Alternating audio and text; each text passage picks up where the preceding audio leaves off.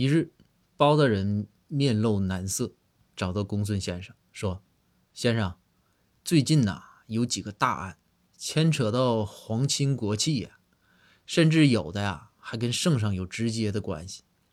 我合计吧，明天上朝的时候，我就当圣上的面我就开喷啊，我就说你哪哪哪错了。但是吧，有点小犹豫，我就怕吧，皇上跟我急眼收拾我。”你有没有啥好招？给我支支招。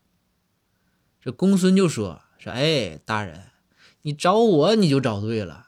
我告诉你啊，明天上朝，你让赵虎带几个人啊，抬着狗头铡陪你上朝。”这包大人一听说，公孙，你疯了吧？我抬个铡刀，我吓唬皇上啊？关键是皇上他也不吃这套啊。我这铡刀一亮，那瞬间就让御前侍卫给我剁成肉泥呀！再说啊，就你这个主意，它逻辑上也有问题。我吓唬皇上，我咋的我也得抬个龙头铡吧？这最起码的尊重咱也得有吧？这公孙听完呐，哈哈大笑。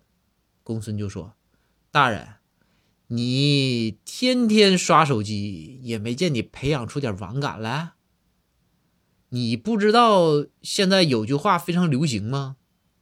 包大人说啥话呀？